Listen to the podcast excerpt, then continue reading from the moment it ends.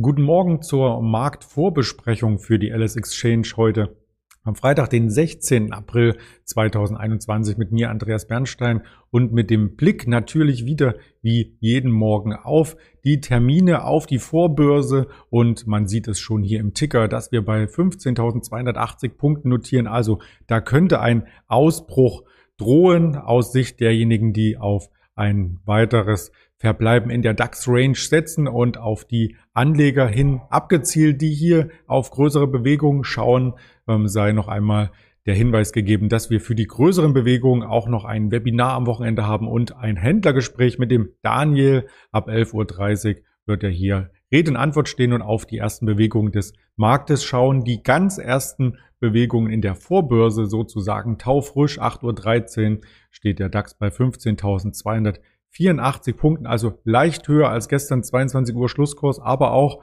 rund 30 Punkte höher als zum Xetra Schlusskurs. Also da könnte sich vielleicht auch im größeren Zeitfenster etwas tun. Wir haben seit dem Osterwochenende, seit dem verlängerten Osterwochenende kaum Bewegung gesehen am Markt. Gestern gab es sogar ein Volatilitätstief, ein mehrmonatiges Tief von nur 44 Punkten Handelsspanne. Also das ist wirklich sehr, sehr wenig, was sich hier am Markt ereignete.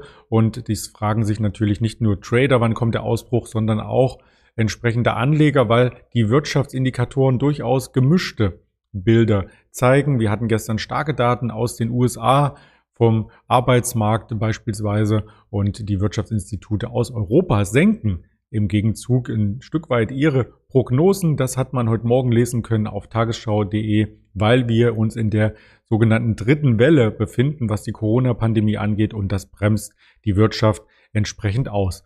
Weitere Wirtschaftsdaten gibt es heute natürlich auch, und zwar 11 Uhr den Verbraucherpreisindex aus der Eurozone mit der Kernrate auf den Monat, auf das Jahr hochgerechnet. Und das gibt uns immer so ein Stück weit den Blick in Richtung Inflation. Also wenn die Verbraucherpreise stark ansteigen, dann ist das ein Zeichen für Inflation und das ist für uns alle natürlich ein wichtiger Indikator, weil es unser Erspartes angeht und den Kaufwert auf der anderen Seite mindert. Am Nachmittag gibt es dann noch das Reuters Uni Michigan Verbrauchervertrauen 16 Uhr und das ist auch alles, was es im Wirtschaftskalender zu vermerken gibt aus den USA. Mehr Termine sind hier nicht gelistet. Später noch ein wenig ähm, die Rohstoff COT-Daten kurz vor Handelsschluss, aber die dürften keinen Einfluss mehr auf den Handel an der Wall Street haben. Die Wall Street übrigens gestern sehr stark gewesen. Der Dow Jones hat ein neues Rekordhoch erklommen, über 34.000 Punkte. Auch der Nasdaq konnte noch einmal über die 14.000 Punkte schauen.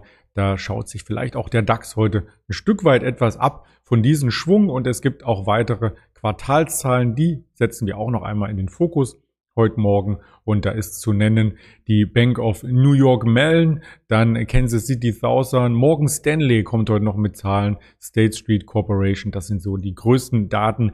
Eine ganz, ganz lange Liste von den Quartalszahlen findet man auf finanzen.net als Beispiel.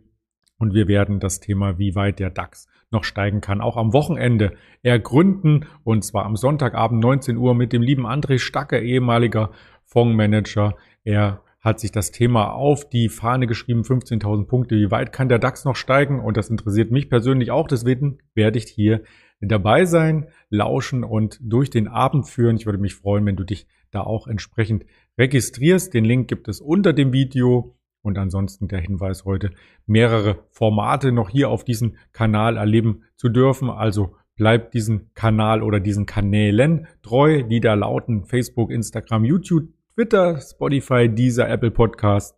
In diesem Sinne einen erfolgreichen Start in den letzten Handelstag dieser Woche. Bis dahin dein Andreas Bernstein.